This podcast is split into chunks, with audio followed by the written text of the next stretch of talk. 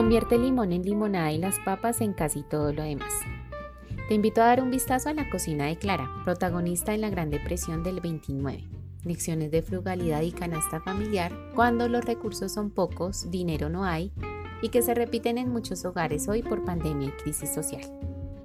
Esta semana en Más Frugal, antes el estudiatorio. Durante casi un mes en la zona de Bogotá donde vivo no se encontraba en ningún supermercado azúcar. Llegó un momento en el que subió el precio de la verdura hasta el triple antes de las protestas y los huevos se hicieron incomprables. Al no tener un empleo estable, Mercar se complicó sobre todo para abastecerse de lo básico. Pero como en la historia, en la economía hay eventos que se repiten aunque lleguen disfrazados de algún tipo de movimiento social o político. Esa crisis en la canasta familiar puede compararse con la crisis de 1929, no desde la banca y los inversionistas, sino desde el ciudadano de a pie como tú y yo. Hoy te hablaré de un caso especial, el canal de Clara Canucchiari llamado Cocina en la Gran Depresión. Se llama así porque parte de su vida transcurrió dentro de la depresión de 1929, donde los alimentos y los recursos eran escasos. Hay canales de cocina sofisticados. A medida que la situación del cocinero mejora por las visualizaciones, mejora su equipo tanto de producción como de cocina. Sin embargo, parte del encanto del canal es que sus utensilios siguen siendo los de su historia. Clara murió en 2013 con 98 años de edad. El canal nació en 2007, cuenta con más de 800.000 suscriptores Ocasionalmente su familia sube algún video remasterizado y sus recetas están publicadas en un libro y en DVD. Este audio está inspirado en las anécdotas que compartió en su show, que sigue en YouTube administrado por su nieto Christopher, y no, no es un artículo promocionado ni nada parecido. Soy Dalia y estás escuchando el podcast Más Frugal antes el estudiatorio. Hoy quiero que conozcas a Clara, su cocina y su economía casera digna de ser recordada y practicada.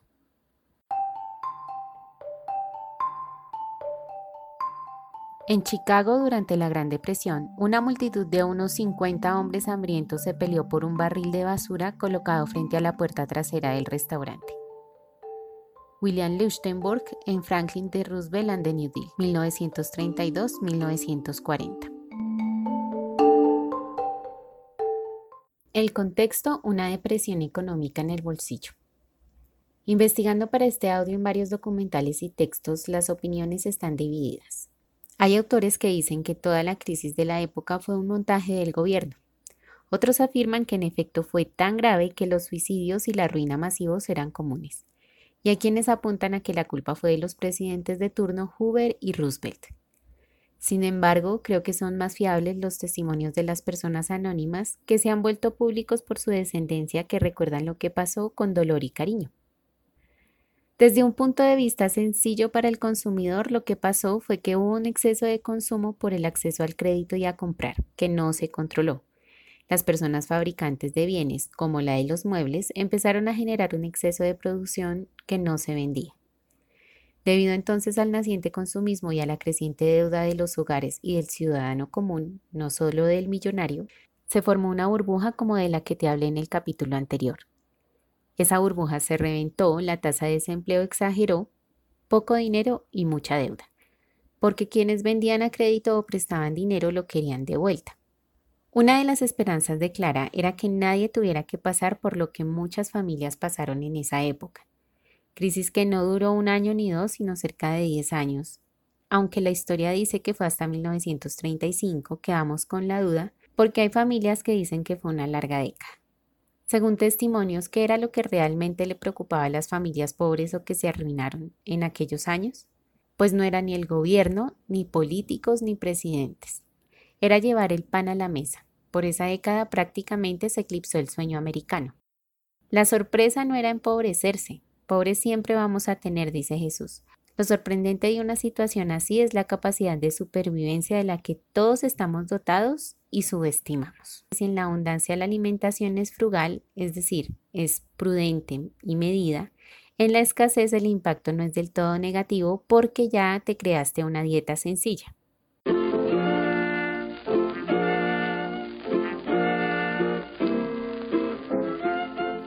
Fue la influencia de la Gran Depresión, el reciclaje y la frugalidad, el abastecimiento, hasta el punto de acaparar por miedo a quedarse sin. Ella, Rialin, recordaba haber llegado a casa de la escuela antes de que Jean, Billy Jean Parker saliera del trabajo a una casa fría y vacía y encontrara solo una lata de sopa en el armario. Calentara la sopa y comiera solo la mitad, guardando el resto para la tía.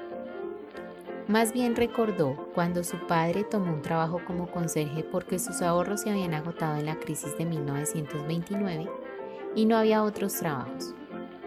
A partir de entonces siempre desconfió de los bancos, negándose a hacer negocios con ellos, prefiriendo enterrar su dinero en el patio. John Neil Phillips, My Life with Bonnie and Clyde.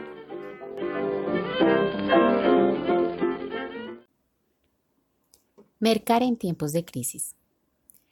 En las familias estadounidenses las escenas eran parecidas a estas después de octubre del 29. Cenas repetidas pero cocinadas de diferentes formas con solo dos ingredientes en medio de un desempleo desolador, como el padre de Clara que duró seis años sin trabajo. Lo que no se aleja mucho de los hogares colombianos. Todo era hecho en casa, los dientes de león que nacían en el jardín, ingrediente para ensaladas, los pollos que se podían criar, Pocos alimentos procesados y dulces naturales también hechos en casa completaban la alacena. Sentarse alrededor de la estufa porque no había otra forma de calentarse en invierno o dejar la secundaria porque no había como comprar nada para poder ir a estudiar. Clara insistía en que a pesar de no poder comer o comprar todo lo que se deseaba, se sobrevivió. Éramos felices con lo que teníamos, pobres pero felices, decía. Sin usar nada lujoso ni costoso, su familia comía bien en sus palabras, delicioso y nutritivo. A veces uno piensa que para comer bien debe tener su alacena llena de todo, pero pensar así hace parte de la confusión creada por el consumismo. La pandemia nos deja claro que lo más seguro es que haya una recesión económica mundial al menos por unos cinco años, lo que para el colombiano no es raro, porque aquí nos rebuscamos la vida. Eso quiere decir que para salir de tal situación tendría que pasar cerca de 10 años o más una generación prácticamente, lo que debe decirnos como ciudadanos comunes y corrientes que hay que preparar nuestro bolsillo y estómago para usar el dinero de forma inteligente y consumir frugal.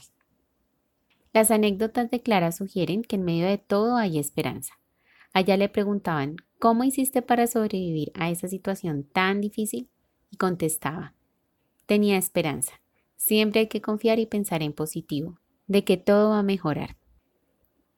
Creo que tan compleja fue esa situación para ella y su familia que se quedó con muchas de las cosas aprendidas para administrar luego su hogar y educar a sus hijos, porque todavía, y así se ve en su canal, tenía la estufa antigua que usaba ya casada, utensilios de cocina muy viejos pero tan cuidados que no había necesidad de comprar otros.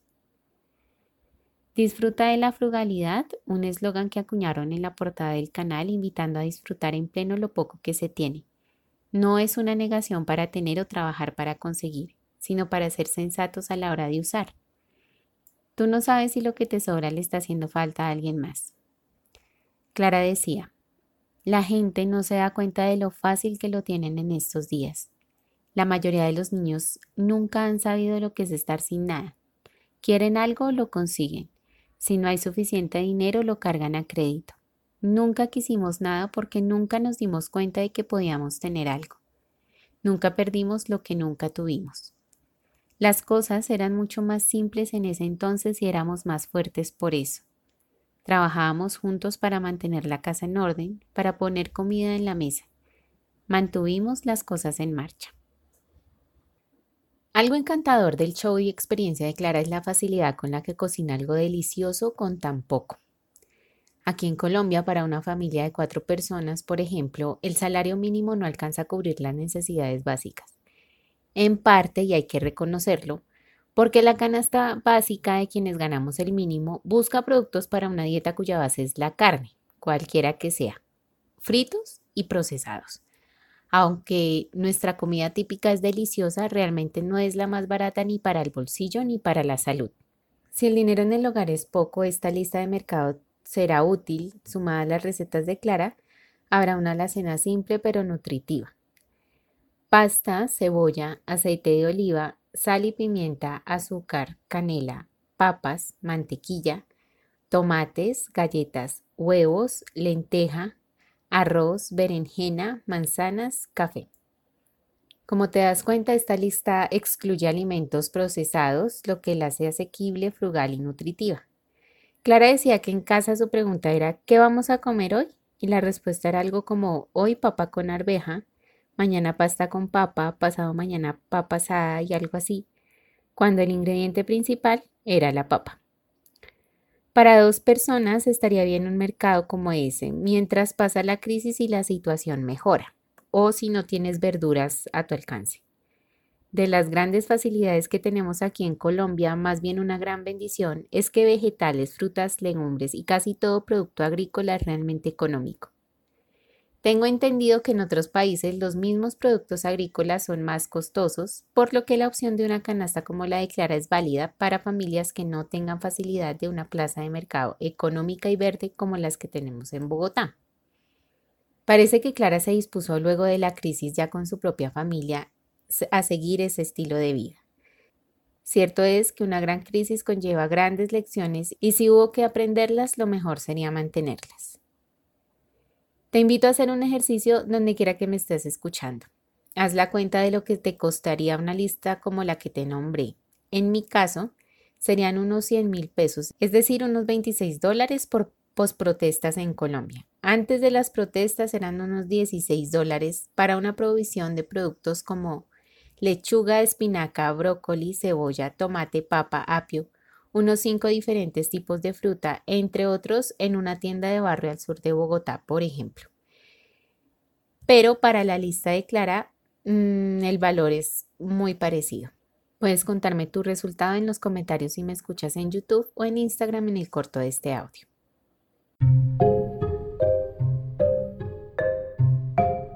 Nadie puede haber vivido la Gran Depresión sin haber sido marcado por ella. Ninguna experiencia desde la depresión puede convencer a alguien que la ha vivido de que el mundo es seguro económicamente. Isaac Asimov. Puedes convertir los limones en limonada y las patatas en casi todo lo demás. Alguien también decía que la creatividad nace de la angustia como el día nace de la noche oscura. Es en las crisis que nace la inventiva, los descubrimientos y las grandes estrategias.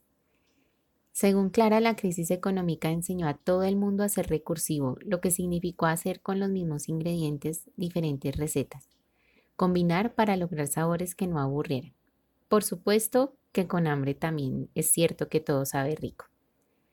Entre recetas que se pueden aprender de ellas, la patata horneada, papa con salchicha y cebolla, espagueti en dos formas y pan horneado en casa. Una de las recetas que más puede llamar la atención es una ensalada con las hojas de diente de león que se recogen en el jardín. Tal era la necesidad que urgían productos que reemplazaran otros. Escuchándola uno se da cuenta de que siempre hay los medios, los recursos y las capacidades, solo hay que salir a buscarlos. No se podía decir lo mismo del dinero porque durante esa larga crisis era lo que menos había. Hoy las posibilidades y alternativas son mucho mayores, aunque el individualismo y la supervivencia egoísta nos ha privado del privilegio de aprender a ayudarnos entre familias y comunidades. Por supuesto, pensar así no es comunismo, que de común no tiene nada, pero tampoco es capitalismo salvaje. Cito de nuevo a Clara cuando decía, realmente nunca, nunca tiramos nada. ¿Crees que sabes sobre reciclaje? Nosotros lo inventamos, tuvimos que. Estábamos desesperados.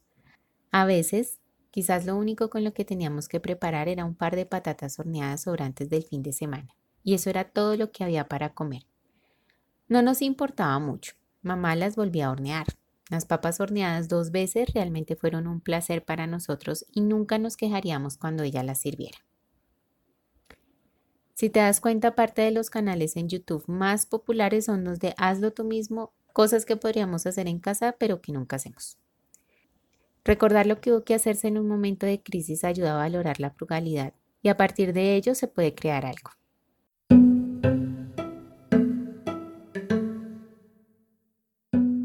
Es hora de comenzar a llamar a la situación actual lo que es, una depresión. Es cierto, no es una repetición completa de la Gran Depresión, pero eso es un consuelo frío.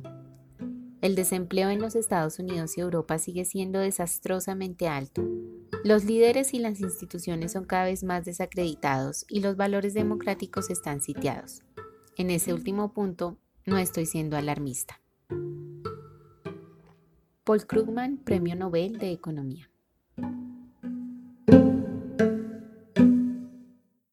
Los cinco tips de supervivencia de Clara. 1. La familia.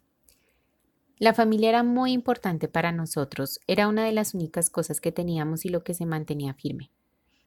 Algunos de los mejores momentos que tuvimos fueron los momentos en que estábamos todos juntos. No importaba lo que estábamos haciendo.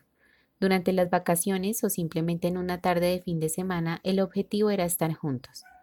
No parece haber tanto de eso hoy. La gente está tan ocupada, pero la familia lo es todo. Clara tiene razón cuando dice que no hay tantos lazos familiares por la ocupación de la gente, en adición a esas ganas de abortar y querer deshacerse de los enfermos y abuelos. En lugar de ayudar para que haya lazos familiares fuertes, la estructura familiar como de la que ella gozó está en vía de extinción, lo que significa ciudadanos más débiles, egoístas y aislados. 2. Tener un jardín. Sembrar y cultivar no es tan difícil como aparenta. Así como se trabaja una carrera profesional o un oficio, un jardín necesita de atención y estudio. Además, los alimentos cultivados en casa tienen un sabor diferente, hasta dulce, que no se comparan con los del mercado. Solo ensaya. 3. Usar y reusar. Ya sabes que en estos audios hablo de obsolescencia tanto material como personal y de ese gusto innecesario de vivir comprando cosas para después tirarlas. Clara cuenta que su mamá reciclaba la comida. ¿Cuánta comida botamos al día simplemente porque ya no se nos antoja? Para este tip te recomiendo un corto documental que se llama La Isla de las Flores para aprender el valor de un tomate. 4. Prepara tus propias comidas. Clara decía que eso ahorraba dinero. Y más allá del ahorro, la comida casera es como una comunión. Crea lazos, une. Realmente no importa quién cocine, lo importante es que se comparta esa comida. No es casualidad ni capricho cuando le preguntas a una persona por qué no ha comido y ella contesta, es que no me gusta comer sola. 5. Come saludablemente. En crisis es importante mantener la salud. Clara con 98 años, toda su vida se mantuvo saludable. Ella es responsable al aceite de oliva pues casi para todas sus recetas lo usaba. Se cree que la comida natural es un lujo de algunos cuando cultivar en casa resulta más natural y mucho más sano. Escuché hace un tiempo a un sacerdote cuyos padres alemanes huyeron del régimen hitleriano porque no estaban de acuerdo con él. Decía que para comer pan, por ejemplo, mezclaban acerrín con harina y superaron esa época. Para hoy, esa pareja que escapó y comió muy mal, dejó una familia de más de 60 miembros de diferentes nacionalidades. Recordemos que estamos creados para vivir, sobrevivir y poblar la tierra. Hay que recordar que cuando tengas abundancia de recursos, una alacena llena, es bueno continuar con una dieta frugal, de manera que cuando lleguen las vacas flacas el impacto no te golpee tan fuerte porque ya estás acostumbrado. Lo digo de nuevo, no es tacañería, es frugalidad. Vivir muy bien consumiendo poco para darle valor a lo que realmente te interesa. Los últimos años de Clara parecen haber pasado entre los mimos de su familia, sus recuerdos, la cocina conservada como un museo y su sonrisa maravillosa. Fue muy bonito cuando para la última receta de su canal dijo, este es el último show. Ya soy bastante vieja. Si esos bienes son míos, ¿no puedo conservarlos? Pero dime, ¿qué es tuyo en realidad? ¿Dónde los has conseguido? ¿De dónde los has sacado? Si cada uno tomara lo que necesita para satisfacer sus necesidades y dejara el resto para las necesidades de los demás, ¿habría acaso ricos y pobres? San Basilio. Las recomendaciones de este audio, el canal de Clara, por supuesto, Revisa las recetas tan simples pero ricas. No necesitas entender mucho el idioma porque hace la receta completa. Y el corto documental de la Isla de las Flores para no subestimar nada de lo que tengamos en la alacena.